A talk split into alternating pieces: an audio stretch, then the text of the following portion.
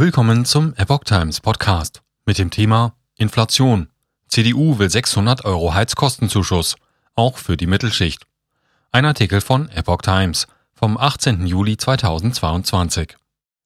Nach Maßnahmen zur Stützung einkommensschwacher Haushalte fordert die CDU, dass auch die Mittelschicht Geld bekommt. Es müssen weitere Maßnahmen ergriffen werden, um die Bürger angesichts der stark steigenden Energiepreise zu entlasten. Und davon dürfen nicht nur Geringverdiener profitieren sagte der stellvertretende CDU-Vorsitzende Andreas Jung der Welt. Nötig wäre jetzt, dass mehr Menschen den von der Bundesregierung beschlossenen Heizkostenzuschuss erhalten.